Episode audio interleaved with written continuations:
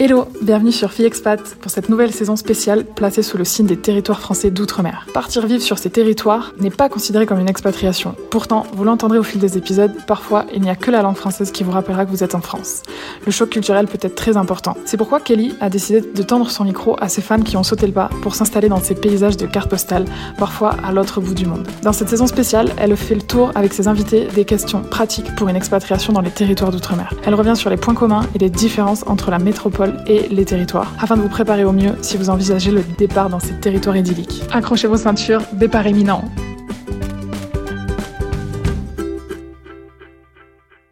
Bonjour à toutes et à tous qui nous écoutez aujourd'hui dans cette saison spéciale Les îles de France. Aujourd'hui, nous avons Pamela avec nous. Pamela, peux-tu nous dire ton âge et de où tu nous parles actuellement? Alors bonjour à tous, euh, donc j'ai 40 ans, 40 ans tout pile, et je suis en direct de la Guyane française. Alors je précise, attention, ce n'est pas une île, c'est un territoire d'outre-mer en Amérique du Sud. C'est vrai que je devrais arrêter de dire les îles françaises et je devrais dire les territoires français. Merci pour euh, ce petit rappel. Euh, du coup, est-ce que tu pourrais nous dire, tu as un petit accent? Est-ce que tu es originaire de Guyane ou tu viens de métropole? Non, je viens de métropole. Je suis originaire du sud-ouest de la France. Donc, je suis née à Montauban et ma famille est toujours euh, donc, dans le Lot-et-Garonne, du côté de Villeneuve-sur-Lot. Super. Du coup, est-ce que tu pourrais nous faire un petit retour en arrière et nous expliquer comment tu es passé de Montauban à la Guyane? Oula, un long, euh, long parcours à travers la, France. Donc, euh, en fait, j'ai fait mes études dans le, dans le sud-ouest. Donc, j'ai une maîtrise de transformation agro-industrielle. Et euh, j'ai démarré, en fait, ma vie active en, en, France, où j'ai pas, mal, j'ai pas mal bougé dans différentes, dans différentes villes pour, bah, du coup, acquérir mon expérience professionnelle. Donc, j'ai été pendant plus de, 13 ans, 14 ans même, euh, responsable qualité en industrie agroalimentaire et, euh, et, aussi dans la restauration. Donc, comment je suis arrivée en Guyane? Ben, Tout simplement, euh, un petit, un petit ras-le-bol, petite routine, etc. Besoin de besoin d'évasion. Et donc, avec mon mari, on a décidé de quitter la, la, métropole. Donc, la dernière, le dernier lieu où on était, c'était le sud de Paris. Sainte-Geneviève-des-Bois, donc dans le 91. Et euh, voilà, si l'un ou l'autre avait une opportunité professionnelle, on s'est dit on s'en va. Donc, ben, euh, du coup, on avait deux choix la Guyane ou Lyon. coup, ben, on a choisi la Guyane. Donc, on ne connaissait absolument pas la Guyane. Euh, c'était vraiment, on va dire, un petit peu l'aventure. Est-ce que du coup, on pourrait dire que c'est la Guyane qui vous a choisi ou c'est vous quand même qui avez choisi la Guyane? On va dire qu'on a choisi la Guyane. Oui, par rapport à Lyon du coup, mais est-ce que tu avais d'autres opportunités dans d'autres zones? Alors euh, non, en fait on n'était on n'était pas vraiment pressé de partir, mais euh, voilà, là c'était un petit peu l'opportunité puisque euh, c'est lui qui a trouvé un poste en premier. On s'est dit s'il y en a un des deux qui trouve, ben voilà, on y va. Et là effectivement, ben, la Guyane c'est quand même voilà, c'est une destination qui est quand même inconnue aujourd'hui. Euh, enfin inconnu. On connaît par euh, les informations, etc. Mais euh, ça reste quand même, on va dire, un territoire qui est quand même assez sauvage et où il y a quand même très très peu d'informations sur ce qui se passe. On n'en parle pas beaucoup, c'est vrai, dans les informations en métropole. Mhm. Et pourtant, c'est un territoire français. Et donc, du coup, ça a fait que, ben, on s'est dit, beaucoup de personnes nous ont dissuadés, puisque ben, quand on entend parler de la Guyane, c'est insécurité, c'est euh, la jungle, c'est l'Amazonie, c'est les araignées, c'est les serpents, voilà, beaucoup de clichés. Et euh, ben, en fait, clairement, euh, pas du tout découragé par ça, hein. c'est on a foncé. Voilà. Tu sais très bien qu'en général, on aime parler des choses qui font peur et qui sont négatives plutôt que d'essayer de mettre en avant les choses positives. C'est malheureux, mais c'est comme ça. Du coup, est-ce que vous avez tout claqué et vous êtes parti ou vous avez quand même pris un billet d'avion pour aller voir à peu près euh, dans quoi vous allez vous lancer ou comment ça s'est passé? On ne connaissait absolument pas la Guyane, on n'est même pas allé faire de repérage du tout. Euh, donc c'est mon mari qui a trouvé le, un poste en premier. Et du coup ben, on a pris le billet d'avion et on a déménagé euh, container euh, chargement du container et puis et puis voilà. Et puis livraison du container trois semaines après en Guyane et voilà. Ça coûte cher à peu près un container approximativement? Pas besoin d'un prix exact alors ça dépend le, la taille du container. Donc nous on a pris toutes nos affaires de métropole c'est à dire qu'on n'a rien laissé. On a vidé notre maison qu'on a mis dans notre container il faut compter entre, avec la voiture, donc nous on a pris aussi notre voiture, dedans, il faut compter entre 3 000 et 5 000 euros. Moi, je trouve que le prix, il est vraiment pas excessif. J'avais aussi fait, euh, j'avais eu un conteneur quand je suis partie à Chicago, et je me souviens que le prix était euh, pas si excessif que ça finalement. Mmh, mmh. Donc, super. Du coup, vous aviez quand même trouvé un logement à distance. Est-ce que l'entreprise vous a aidé? Comment ça s'est passé? Non, du tout. Euh, on a d'abord pris un, un, Airbnb en arrivant pour un mois. Pour, alors, ce qui est très difficile en fait, c'est qu'à distance, et alors je sais pas pour les autres, les autres îles hein, d'outre-mer, mais par exemple, pour la Guyane, euh, faire les démarches à distance, c'est pas possible. Euh, pour rechercher un logement, pour tout ce qui est démarches administratives, il faut vraiment être sur place. Euh, j'en parlerai peut-être un petit peu plus en détail après. Mais ici, on privilégie le contact, le face-to-face, parce que clairement, à distance, les mails, le téléphone, ça marche pas mhm. et ils répondent pas très souvent. Donc, on a trouvé un logement Airbnb à distance qu'on a pris en fait pendant un mois le temps de, récupérer du coup notre notre container et ça nous a permis en fait de pouvoir euh, chercher euh, un appartement en fait. Hein. Voilà. Est-ce que tu te souviens de, de ton premier ressenti quand tu es descendu de l'avion? Alors oui, une, on va dire que j'ai ressenti euh, la sensation d'être dans un hammam. Pour résumer, en fait, ça m'a fait une grosse bouffée de chaleur et d'humidité à la sortie, en fait, quand j'ai passé la porte en fait de l'aéroport, quand je suis arrivée dehors. Ben, le taux d'humidité ici toute l'année, il est à plus de 80%. Et, euh, et, donc, et la chaleur, puisqu'on est arrivé, alors on est arrivé nous euh, fin janvier 2017. Donc on était en saison, pas saison des pluies, mais euh, ni saison sèche, on va dire entre les deux. J'en parlerai aussi tout à l'heure par rapport aux saisons. Mhm. donc ouais, ouais, un hammam. en plus que du coup tu partais de la France, c'était l'hiver entre guillemets. Bon dans le sud, je pense pas que c'était vraiment si froid. Ça. ouais, ça a dû faire un bon. Euh. C'est ça. Et ensuite vous aviez pris un. Enfin, moi j'arrive pas du tout à imaginer la Guyane. Donc une fois que tu sors de l'aéroport, qu'est-ce que tu vois? Est-ce que tu vois des palmiers? Est-ce que tu vois d'autres sortes d'arbres euh, exotiques? Qu'est-ce que tu vois? Alors, quand tu arrives en fait sur la Guyane, déjà euh, à travers le hublot, ce qui est, ce qui est juste magnifique, c'est qu'effectivement tu vois, alors moi j'appelle ça des brocolis, tu vois un parterre de brocolis et en fait c'est la forêt amazonienne. Euh, donc c'est juste euh, extraordinaire. Donc on voit ça à travers le hublot et après quand on arrive à l'aéroport, bon ben voilà, il y, a des, il y a des palmiers, des cocotiers, un peu comme en Guadeloupe et en Martinique quoi. Ok. Euh, j'ai eu l'opportunité de parler avec Jessica qui nous a fait découvrir la Polynésie française et elle, quand elle est arrivée à l'aéroport, on leur donnait un collier de fleurs. Est-ce que tu as eu une sorte de collier ou quelque chose comme ça ou pas du tout? Alors moi, quand je suis arrivée, en fait, je suis arrivée pendant la période du carnaval euh, en Guyane. Donc, ben, en fait, ici, on a ce qu'on appelle les Touloulous. Donc, qui sont, euh, ce sont des, ben, des personnes qui sont masquées en fait entièrement. On ne voit pas un seul bout de peau. Euh, tout, le, tout le costume est vraiment intégral. Et donc, on, est, on a été accueillis par les Touloulous à l'aéroport avec, bien, bien sûr, les danses traditionnelles, etc.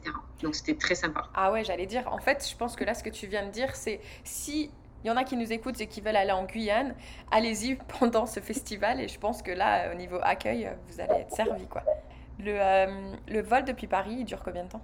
Je dirais entre 7 et 8 heures de, de vol. Hein, D'accord, 7, 7, et 8 heures. Et du coup, tu as 6 heures de décalage avec la France? Alors, 5 heures, actuellement, on a 5 heures de décalage. Voilà, en fonction des heures d'hiver et, des heures d'été pour la métropole. Donc, mhm. euh, heure, euh, là, en ce moment, on est à 5 heures de décalage, sinon, c'est 4 heures. Ok. Ça, c'est un truc qui me surprend qu'en métropole, on change l'heure, mais dans les îles, on ne change pas d'heure, quoi. Ouais. C'est comme ça. Et donc, est-ce que tu peux nous dire un peu, justement, tu parlais euh, brièvement des saisons. À quoi elles ressemblent, les saisons en Guyane? Alors, comme je disais tout à l'heure, en fait, sur la hum, sur l'humidité, donc on a une humidité ambiante permanente. Euh, le taux est toujours entre 80 et 90% d'humidité. Donc ça, il faut, euh, bah, il faut y être quand même préparé. Alors, le corps je dirais, si fait avec le temps. Moi, c'est vrai qu'il m'a fallu, euh, m'a bien fallu un mois d'acclimatation. On transpire beaucoup au début. Euh, on se fait piquer par les moustiques aussi. Donc, il faut quand même un bon mois. Et pour moi, ça a été un mois à peu près d'acclimatation.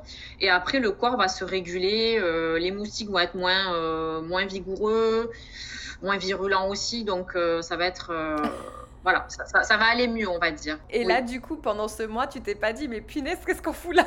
Ouais, ça a été compliqué en fait, hein, parce que ben, forcément les moustiques, c'est pas les moustiques de métropole, donc euh, ben, des allergies, euh, voilà. Mais euh, bon, ben on s'y fait quoi, on Mhm. s'y fait, on met des crèmes, on, on discute aussi avec les locaux pour savoir s'il n'y a pas des petits trucs, euh, des petits remèdes locaux pour savoir, plutôt que d'utiliser de l'anti-moustique de pharmacie, ben voilà, on va sur les marchés, on, voilà, il faut, aussi s'intéresser euh, à tout ce qui se fait en local et c'est vrai qu'on apprend aussi des choses, des choses intéressantes. Par exemple, pour le- les, moustiques, ben, il faut euh, se mettre de l'huile de carapa. Donc euh, la carapa, ce sont des graines qu'on trouve ici sur un arbre et euh, effectivement, c'est un répulsif pour tout ce qui est euh, euh, les poux, euh, les moustiques, euh, les tiques, etc. Ah, génial ça. Tu nous disais par rapport aux saisons? Alors pour les saisons, en fait, on a, euh, il y a, il y a plusieurs, euh, plusieurs saisons, on va dire entre guillemets. Donc on a la saison, euh, la- on a, on a la saison des pluies, la, gro- enfin, la- la- on va dire la saison des pluies normale, hein, qui va commencer à peu près de euh, octobre-novembre jusqu'à février. Voilà. Le ma- mars, le mois de mars, on l'appelle le petit été de mars. Donc c'est le mois où il fait extrêmement chaud. Donc euh, on va dire une, saison sèche très très très très courte. hein. Donc ça dure sur un mois. Et ensuite de avril jusqu'à euh, à peu près euh, juin, on va dire fin juin, début juillet, on a la forte saison des pluies. Et juillet jusqu'au mois de septembre-octobre, nous sommes sur la saison sèche.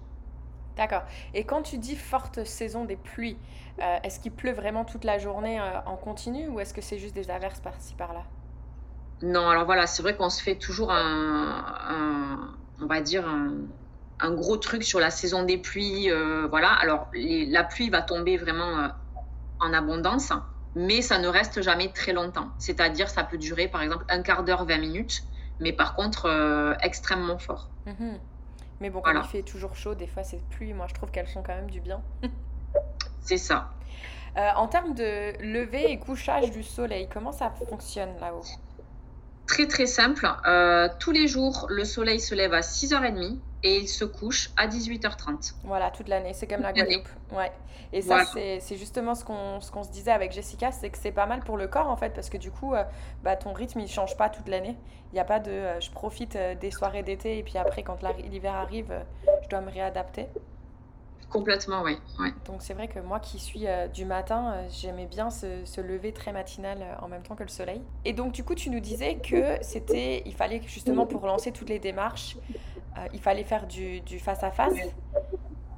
Est-ce que ça a été assez facile une fois que tu étais sur place pour lancer toutes tes démarches?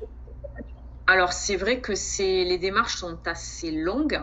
Ben, par exemple, pour, pour l'eau, l'électricité, tout ça. Donc, euh, ben, il faut se rendre en fait euh, directement dans les, euh, dans les administrations. Ah oui. Il faut aller chez EDF, il faut aller à la SGDE parce que ça se fait pas par Internet, ça se fait pas par téléphone. Donc ça, c'est quand même, c'est très très lourd, très très lourd. c'est le plus, on va dire, au début, ça a été un peu compliqué. Ça a été un peu compliqué, donc ben, il faut faire la queue, il faut y aller très tôt. Donc les, les, hum, les administrations, euh, tout ce qui est aussi EDF, etc., ça ouvre très tôt le matin, puisque comme euh, on se lève beaucoup plus tôt, on travaille beaucoup plus tôt aussi. Mais par contre, on finit le soir aussi, euh, ben, pas trop tard. hein. Ouais, c'est ça. Euh, donc c'est vrai qu'à partir de, de 7h30 le matin, euh, ben, on fait la queue, par exemple. Ben, j'ai fait la queue à la, à la SGDE pour pouvoir ouvrir mon compteur d'eau, par Mhm. exemple. Donc voilà, donc tout est fait, tout est fait en fait beaucoup en, en rendez-vous, en rendez-vous sur place. Donc en gros, moi là, ce que je comprends, c'est si je venais à m'installer là-haut, ne pas forcément, enfin si on a trouvé un travail, ne pas tout de suite commencer parce que tu risques d'avoir besoin de ce temps justement pour tout mettre en route. Et donc toi, Tout à du, fait. du coup, toi, tu travaillais pas à ce moment-là, donc au moins tu pouvais t'o- t'occuper de ces démarches? Voilà, tout à fait. Moi, j'avais quitté mon poste du coup en, métropole, hein, puisque j'étais responsable qualité dans une, dans une industrie agroalimentaire. Et donc, euh, comme j'ai suivi mon, conjoint, qui lui avait son, bah, du coup son, son, travail hein, quand il est arrivé, ça m'a permis effectivement, avant de retrouver du travail, de, euh, bah, de pouvoir euh, enclencher ces démarches bah, qui sont plus que nécessaires quand on avait trouvé notre logement, etc., etc. Carrément.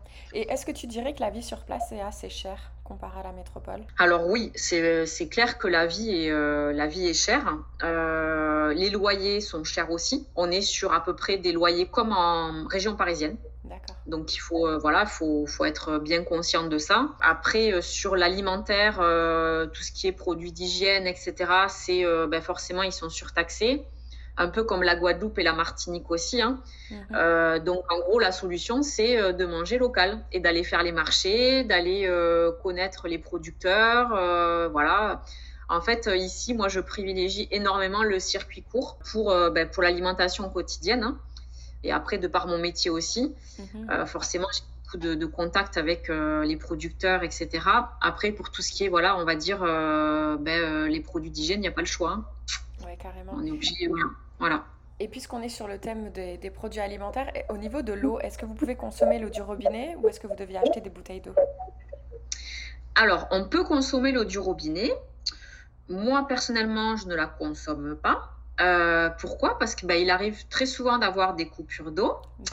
Euh, voilà. Et l'eau, des fois, bah, elle coule un peu comme du Haïti. Donc, euh, alors, c'est pas grave, hein, c'est que surtout pendant la saison des pluies, très souvent, il y a des coupures d'eau. Euh, car il y a des inondations, etc. Alors, je ne sais pas exactement pourquoi, mais très souvent, ce phénomène, il arrive à ce moment-là. Et euh, ben, l'eau, quand on ouvre l'eau euh, du robinet, ben, elle est, comme je dirais, couleur Ice Tea ou Coca-Cola. Donc, ben voilà. Donc, non, même si elle est traitée, on sait qu'elle est traitée, non, moi, je, on consomme de l'eau de l'eau en bouteille, ouais. De l'eau, ouais, voilà. Oui, on avait le même souci en Guadeloupe, malheureusement. Donc, peut-être qu'un jour la métropole mettra en place les moyens qu'il faut pour régler ce problème d'eau qui semble exister un peu partout malheureusement. Une question euh, un peu bête, mais est-ce qu'il y a des Leclerc, des Carrefour, des Aldi, des choses comme ça? Ouais, donc on a du Carrefour, on a du, de l'Hyper-U, on a du Leader Price. Et après, ça va être beaucoup les, euh, ce qu'on appelle les libres services, les Chinois. Mhm. Euh, voilà. Donc, bah, les libres services sont, sont souvent tenus par, par les Chinois, par la communauté chinoise ici. Ah, intéressant. J'avais une question au niveau euh, insectes, mais tu en as déjà parlé. Il y a pas mal de moustiques, donc bon, ça c'est un peu typique hein, dans les régions comme ça. Est-ce qu'il y a d'autres insectes qui, toi, t'ont effrayé quand tu es arrivé sur place? Alors, ben, on est en Amazonie. Donc, du coup, ben, voilà, la jungle, la forêt. Donc, euh, pour être tout à fait franche, hein, quand j'étais en métropole, moi j'avais peur d'un faucheux, hein, les araignées qu'on trouve dans les maisons, dans les petits recoins, voilà. Et pourtant, quand je vois aujourd'hui. Euh, ce qu'il y a ici, ben euh, voilà. Donc euh, non, j'avais, alors j'adore les animaux. J'adore les animaux, donc euh, au début, c'est vrai que ben, tout est XXL ici. Hein. voilà, on va traverser la route, on peut voir un anaconda, on peut voir des migales, on peut voir des paresseux, des singes. C'est le quotidien. Ça, c'est le oh. quotidien. Donc, donc voilà, dans les jardins aussi, dans les jardins aussi, on peut voir un caïman qui peut sortir d'un égout en plein centre-ville. Mais non. oui, bah oui, oui. Euh, c'est la réalité. Donc après, c'est vrai que honnêtement, je, je, le dis, hein, si on n'aime pas la nature, ça va être très compliqué. Mm. Voilà, faut être, faut être clair. Hein. Voilà. Après, je dis pas que euh, moi je suis en appartement, euh, j'ai pas, j'ai pas des migales dans mon appartement, j'ai pas de, de, serpents, etc. Par contre, quand on se balade sur les bords de route ou même dans le centre-ville, euh, ça peut arriver de, de, tomber sur des animaux, euh, bah, des animaux de la jungle hein, en fait, hein, qui sont, euh, bah, qui sont là parce que la forêt est très très proche en fait de la ville. Hein. Mhm. Elle est vraiment à 5 minutes de chez moi. Je peux aller faire un sentier en, forêt et on est immergé dans la forêt. bon, c'est la forêt, on va dire, c'est pas la forêt primaire, c'est la forêt secondaire. Mais déjà, voilà, ça donne. Il y a du singe, il y a de la migale, il y a du serpent, il y, y, a tout ça. Donc voilà, Bon, moi, tu me fais rêver avec le paresseux et le singe, euh, avec la migale et l'anaconda, un petit peu moins. Mais après, je, dois avouer que moi, j'étais aussi une grosse trouillarde des petites araignées euh, en France. Et là, j'ai commencé à en voir des un petit peu plus grosses.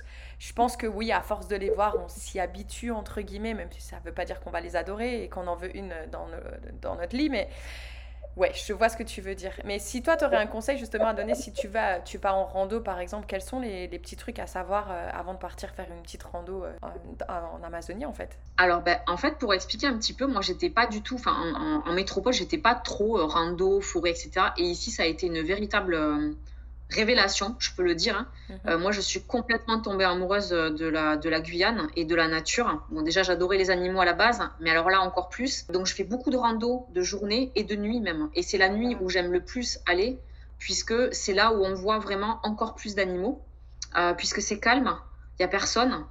Donc en gros, ma tenue de rando, c'est quoi? C'est euh, la lampe frontale. Donc là, c'est pour la nuit. Hein. Pour la journée, alors aussi bien journée que nuit, ça va être forcément euh, pantalon léger euh, pour être vraiment à l'aise que ça ne sert pas sur la peau parce qu'on va transpirer un petit peu. T-shirt, alors tout en coton si c'est possible. T-shirt à manches longues aussi pour éviter ben, si on se touche ou qu'on accroche un arbre ou autre, une petite bête qui pourrait se poser sur le bras, voilà, c'est bien d'avoir des, euh, bah, des manches longues. Donc la frontale pour la nuit, euh, t-shirt et pantalon, des chaussures de rando. Alors ça c'est hyper important de pas y aller avec euh, des, des, savates ou des tongs ou des, des petites chaussures. C'est clair. Il faut vraiment investir dans la chaussure de rando quand même parce que ben il bah, y, a du, y a du caillou, il y a de la terre, enfin ça peut glisser, etc. Et puis après, ben, l'anti-moustique sur les vêtements, ça peut être pas mal. Euh, avant d'y aller, de se vaporiser un petit peu d'anti-moustique pour euh, déjà euh, un peu repousser tout ce qu'il pourrait y avoir. Et honnêtement, voilà, bouteille d'eau, une petite barre de céréales ou un petit truc sucré au cas où. Et puis, et puis l'appareil photo. Ouais, tu m'étonnes. J'imagine qu'il doit y avoir des, des bruits d'animaux en plein milieu de la nuit qui doivent être hallucinants. J'essaierai de faire une petite recherche YouTube et j'essaierai d'insérer ce, ce, bruit justement pour essayer de, de nous faire rêver quelques secondes.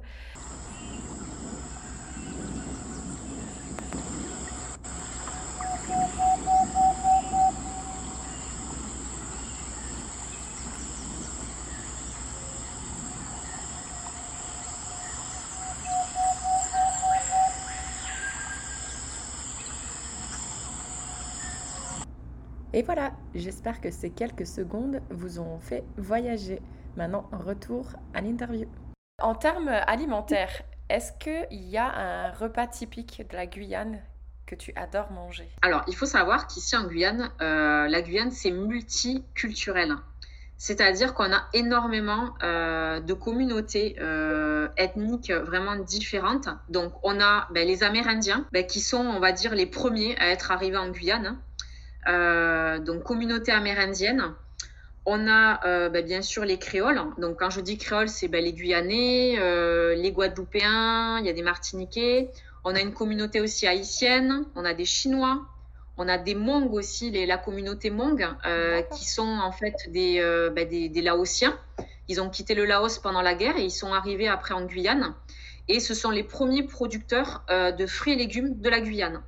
Donc, ils sont euh, rassemblés essentiellement dans deux villages en Guyane, qui sont Javoué et Cacao.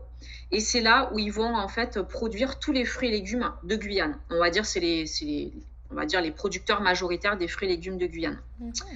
Ensuite, on a des, bah, les Brésiliens, on a bah, les, des Surinamés, on a voilà. Donc, en gros, en termes de nourriture, ben, on peut manger de tout. Donc là, la spécialité guyanaise, euh, il y en a quelques-unes. Alors sur, euh, par exemple, pour Pâques, on va faire le bouillon d'awara. Donc le bouillon d'awara, en fait, l'awara, c'est une graine qui vient euh, d'un palmier spécifique, une graine orange. Et donc on va broyer cette graine et on va rajouter de la viande, du poisson, des légumes qu'on va laisser mijoter pendant, euh, pendant alors je vais peut-être dire des bêtises parce que je ne suis pas la spécialiste du bouillon d'awara, mais euh, pendant au moins un jour pour que ça prenne bien le goût avec des épices, etc.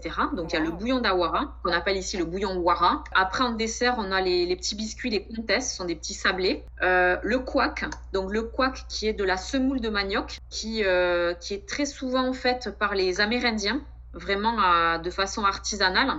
Donc le couac est beaucoup mangé ici euh, avec, euh, ben, soit on le prend en, froid comme un taboulé en fait, hein, euh, qu'on va réhydrater, qu'on, ou on peut mettre avec des petits bouts de viande, du poisson, etc.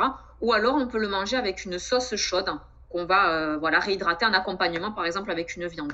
Oui, et puis ça, il paraît que c'est super bon pour la santé en plus. Exactement. Pas de mhm. gluten, hyper, ça cale bien l'estomac. Et puis en plus, voilà, c'est du manioc, donc pas de, pas de souci. Après, il y a beaucoup de viandes qui sont faites en fricassé. Fricassé, alors ici, on a la viande de bois, qu'ils appellent la viande de bois, le cochon bois, euh, le maï pourri, tout ça, ce sont des espèces qui sont, euh, bah, qui sont chassées. C'est des viandes, en fait, donc c'est comme des viandes, on appellerait chez nous, euh, je sais même plus en métropole, les viandes comme le sanglier, le gibier, pardon, voilà. gibier, oui. Comme des viandes de, voilà, comme le gibier. Donc voilà, qui sont faites, voilà, mijotées pendant plusieurs heures et vraiment pour, ben, voilà, fricasser de, de, viande de bois, etc.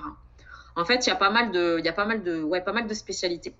Écoute, il, est, il va être 14h là, à un moment où on enregistre et moi, elle m'a donné, elle m'a bien ouvert l'appétit. Ça donne trop envie de ce, dont tu parles. Euh, est-ce que tu voudrais nous en dire euh, un petit peu plus sur justement toi ton projet, euh, dans quoi tu t'es lancé? Alors ben en fait en arrivant en Guyane, donc j'avais j'ai dû rechercher du travail. J'avais quand même cette idée en tête donc de monter ma société. Donc je suis pas mal allée sur donc moi je viens du secteur de l'alimentaire. Hein. Euh, j'ai beaucoup discuté en fait avec, j'ai fait les marchés, j'ai discuté avec les agriculteurs, j'ai essayé de comprendre en fait comment ça fonctionnait localement. Et euh, effectivement, j'ai senti qu'il y avait un manque euh, d'expertise dans ce secteur-là. Donc, j'ai créé ma société en mars 2018, PLG Food Consulting. Et en fait, aujourd'hui, je fais du conseil, de la formation et de l'accompagnement pour tous les porteurs de projets dans l'alimentaire, donc que ce soit les restaurateurs, des agriculteurs, des agro-transformateurs voilà, qui veulent travailler euh, ben, des produits alimentaires. Et donc, je les aide en fait au démarrage de leur projet euh, jusqu'à l'ouverture de, leur, euh, ben, de leur point de vente ou de leur, leur atelier de transformation.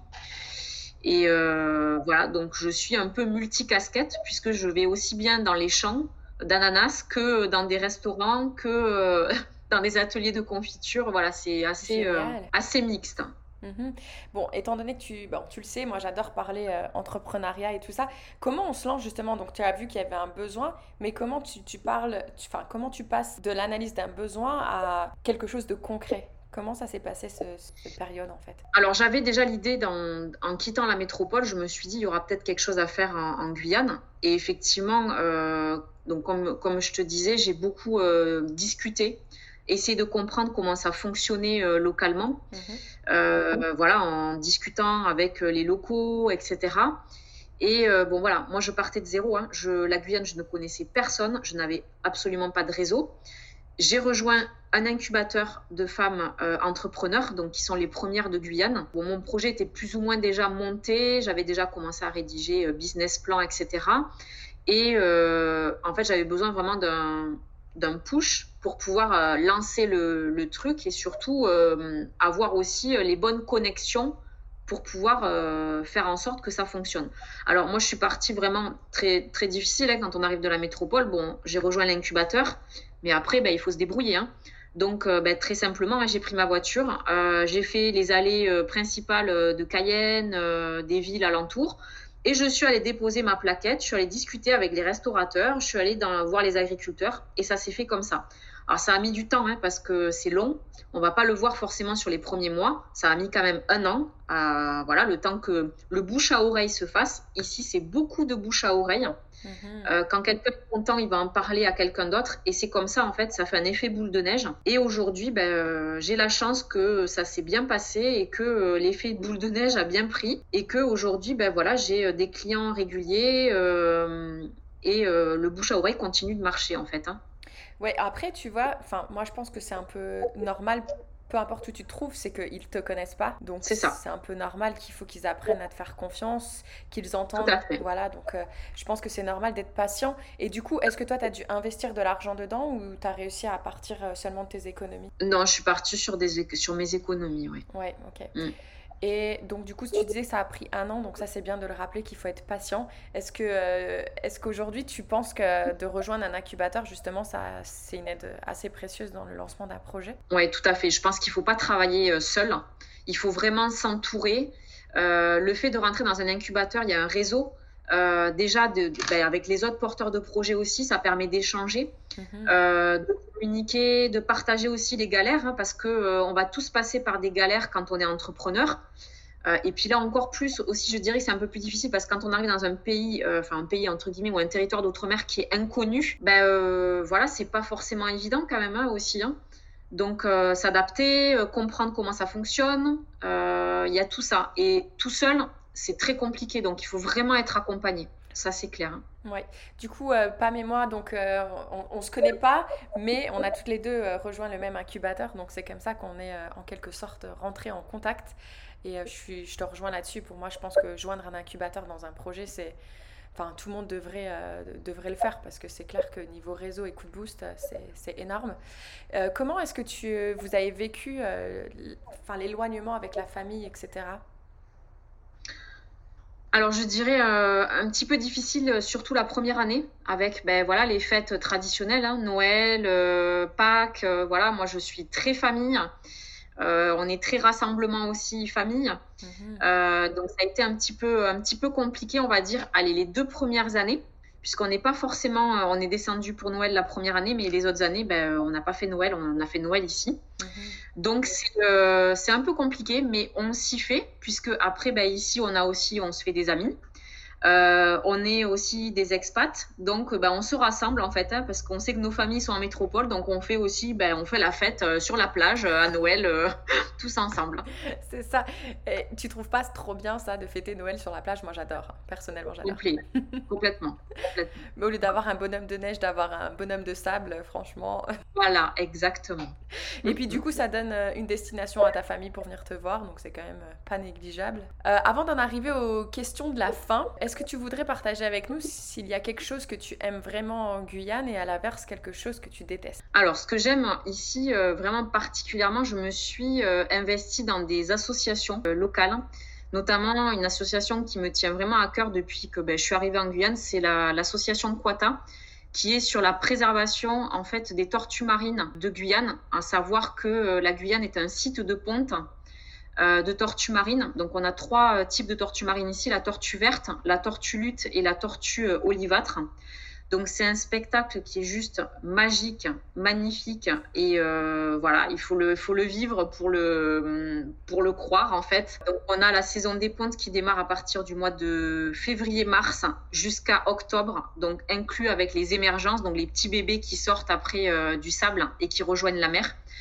Donc là, euh, je me suis, euh, enfin, j'ai rejoint cette association pour la protection de ces tortues justement, puisqu'il y a besoin de sensibiliser quand même euh, ben, les gens qui viennent ici, parce qu'il y a quand même du turnover aussi tous les trois ans avec les militaires, les gendarmes, les professeurs, etc., mhm. pour vraiment protéger ces tortues qui sont en voie d'extinction. Donc voilà, donc je fais de la sensibilisation, du bénévolat pour par rapport à ça. donc c'est quelque chose qui me tient vraiment à cœur. Et c'est un spot ici vraiment à tortue marine qui est, euh, on a vraiment de la chance. Donc, s'il y en a qui nous écoutent et qui vont s'installer en Guyane, quelle est la chose à ne pas faire justement pour protéger ces tortues? Alors par exemple, c'est euh, de les toucher, donc interdiction de manipulation, il faut vraiment les laisser euh, se débrouiller. Si on y va en soirée, bah, il faut éviter de faire des photos avec des flashs. la lumière éblouit et aveugle la tortue éviter de courir sur la plage à proximité de la tortue parce qu'elle sent en fait, alors elle n'a pas une vision qui est très très, euh, on va dire très nette. Par contre, elle sent toutes les vibrations. Euh, au niveau du sol. Donc voilà, éviter voilà, de courir euh, auprès des tortues et puis en gros ben, les observer avec respect euh, et avec un éloignement suffisant, voilà, ben, puissent faire leur, leur, leur ponte et repartir à la mer après tranquillement. Ah, trop mignon. On mettra dans la description du podcast si tu veux le lien vers ton association. Je ne sais pas s'ils sont des fois en recherche de fonds, mais peut-être si quelqu'un nous écoute et voudrait participer, on mettra le lien avec grand plaisir. Et donc du coup, à l'inverse, qu'est-ce que tu détestes? Ben, euh, qu'est-ce que je déteste en fait C'est un peu compliqué. Euh, tu m'aurais posé la question il y a un an. Je t'aurais dit euh, l'attente dans les administrations, je t'aurais dit les araignées, tout ça. Mais en fait, aujourd'hui, certes, il y a des choses qui sont pas faciles dans le quotidien parce qu'effectivement, on n'est pas en métropole. Mais je crois que on, arrive à prendre du recul sur la vie et à profiter justement de ces choses qu'on a qu'on ne retrouve plus en métropole. Mhm. On est speed, euh, on est impatient, on va s'énerver pour un petit truc qui va nous bloquer. Et là, aujourd'hui, ben, ça, ça m'énervait en fait quand je suis arrivée. Euh, voilà. Euh, et aujourd'hui, ben non, j'ai pas. Franchement, je, ne saurais même pas dire qu'est-ce que j'aime pas, puisque en fait, je me sens très très bien ici, quoi. Et je me suis vraiment adaptée complètement à la Guyane, quoi. Ah, ça fait plaisir à entendre. Donc, du coup, ça t'a quand même pris quelques années, on va dire. Ça m'a pris quelques années, oui. Mhm. Ouais, tout à. Ça fait cinq ans, là, je suis sur la cinquième année. Et euh, c'est vrai que là, on va dire les deux premières années, bon, il faut s'acclimater, il faut euh, voilà comprendre comment ça fonctionne, etc. Mhm. Mais je crois qu'on redécouvre des choses. Euh, bon, je suis pas vieille, j'ai 40 ans, je m'estime pas vieille encore, mais pas vieille. on va dire que, on va dire que quand même, j'ai l'impression qu'on retrouve des valeurs qu'on avait avant. De prendre le temps, de dire bonjour quand on va rencontrer quelqu'un dans la rue, même si on ne le connaît pas, ou quand on rentre dans un magasin c'est des choses, je trouve, qui se sont perdues euh, en métropole et qu'on retrouve ici et qui font partie du quotidien. Et ça, c'est super. Ah, génial. Et j'ai une petite question ici qui dit euh, si on élimine le drapeau et la langue française, est-ce que tu pourrais dire que tu te sentirais dans un pays étranger? Ben, Je dirais, on est. Euh, alors, on est en France, mais on est quand même en Amérique du Sud. Hein. Et si tu veux, il y a vraiment cette sensation d'Amérique du Sud. Mm c'est euh, certes, c'est euh, on, est, on peut dire qu'on est en France, mais euh, moi j'ai pas l'impression d'être comme si j'étais en métropole quoi. Mhm. Tu vois, je sais pas si tu vois ce que je veux dire. Mais si, et justement, c'est pour ça que j'ai posé cette question, parce que comme on en parlait offline avant l'enregistrement, on ne peut pas nous considérer comme des expatriés parce qu'on est sur le territoire français, mais au final, moi, je pense que si, justement, c'est intéressant de voir euh, que justement, euh, sans le drapeau et sans cette langue française autour de nous, je pense qu'on peut se considérer dans un pays étranger, et c'est justement ça euh, que j'ai envie de faire ressortir à travers cette saison spéciale, en fait. Oui, tout à fait. Pas besoin de s'expatrier en Australie si on a besoin de voir des, migales. Aller en Guyane. Ah ben complètement, oui. Euh, avant que je te pose les petites questions de la fin euh, concernant les prix, euh, est-ce qu'il y a quelque chose que tu voudras ajouter, peut-être un conseil à quelqu'un qui voudrait y aller ou autre chose? Ben, Je dirais, euh, faut pas avoir peur en fait des, a priori qu'on peut avoir sur la Guyane, parce que c'est vrai que on va dire que les médias, la télé, enfin tout, tout, ça, tout ce qu'on peut voir un petit peu dans les reportages, etc il y, a du négatif. Alors bien sûr, il y a du négatif partout, hein, en métropole aussi, il y a du négatif. Mais c'est vrai que très souvent, on va montrer euh, l'insécurité, euh, les armes, euh, les meurtres, etc. Bien sûr qu'il y en a. Alors forcément, la Guyane, on peut dire que c'est petit. Bon, c'est un territoire qui est de la superficie du Portugal. Hein. mais comme c'est plus petit, les gens se connaissent, ça va très très vite en fait au niveau des choses. Donc oui, ben, euh, oui, il y a eu un meurtre euh, à 5 minutes de chez moi. Bon, ben voilà quoi. Mais euh, parce que les, informations circulent très très vite. Après, voilà, il y a des endroits où il ne faut pas aller. Mhm. On ne prendra pas de risques. mais concrètement, c'est un territoire qui mérite vraiment d'être visité et d'être vraiment exploré. quoi. Mais voilà, comme je dis, alors ici on dit souvent, la Guyane, soit on aime, soit on n'aime pas. Il n'y a pas de demi-mesure. C'est soit vous allez accrocher, vous allez tomber amoureux tout de suite, et ça, c'est vraiment pour les personnes qui adorent la nature, etc. C'est sûr que ça va matcher tout de suite. Et soit on n'aime pas. Si on est habitué à la ville, au magasin, à faire des magasins régulièrement, euh, de, vêtements, etc., son petit confort, ben voilà. Euh, clairement, il ne faut pas s'attendre à ça ici. Mais on, je dirais qu'on revit, enfin, on, vit différemment. Moi, personnellement, j'étais euh, j'étais magasin, j'étais voilà, citadine. Hein. Mais honnêtement, aujourd'hui, ben, euh, ben, oui, je vis avec des tongs, euh, avec des shorts, euh, des jupes et des robes, très simplement. Mhm. Mais ça m'empêche que ça n'empêche que ça ne me manque pas en fait hein, de faire les magasins de, vêtements parce que on vit plus simplement. J'allais dire, en plus, franchement, entre toi et moi, je trouve que c'est tellement plus gratifiant de me dire que je fais partie d'une association qui aide des tortues plutôt que je vais dépenser mon argent tous les week-ends dans un centre commercial. Quoi. Mm, mm. Donc ça, je pense que ça doit faire un bien énorme au moral. Du coup, si tu devais te passer un petit message aujourd'hui, si tu devais te passer un message juste avant que tu mettais toutes tes affaires dans un conteneur prêt à partir, est-ce que tu te glisserais un petit mot? Bah, Je dirais euh, oui, vas-y, fonce. fonce et apprends la patience. C'est ça. Alors, euh, pour les dernières minutes, je vais te poser une. On va faire une petite session rapide de questions sur les prix parce que c'est vrai que du coup, on en a brièvement parlé. Les, les choses sont quand même plus chères en Guyane. Si tu devais nous donner le prix d'une baguette de pain, par exemple. Alors, euh, j'en achète pas vraiment. Euh, je, pense que ça doit être entre, oui, entre 1 et 2 euros. Le prix d'un pack d'eau. Un pack d'eau, ça va être euh, entre 5 et 7 euros. Le prix d'une bouteille de champagne. S'il te plaît, dis-moi que tu bois du champagne de temps en temps. Oui, alors la bouteille de champagne, ça va. Alors, selon la marque de champagne, bien sûr, c'est entre 25 et on va dire 35 euros. Ok. Et pour finir, le prix d'un pack de 6 bières Alors, je ne bois pas de bière. C'est les caipis ici, c'est les caipis, les caipirinas. Donc, du coup, je sais pas, un pack de bière, euh, pareil, il y a de la bière locale, on a de la bière de, métropole, la Heineken par exemple, je sais pas, on doit peut-être 5 euros. D'accord, ok. Donc oui, les prix restent un tout petit peu plus élevés qu'en métropole, mais bon, c'est normal parce qu'il y a de l'importation et il faut bien payer mm, mm. tous ces gros bateaux pour arriver jusque sur le territoire.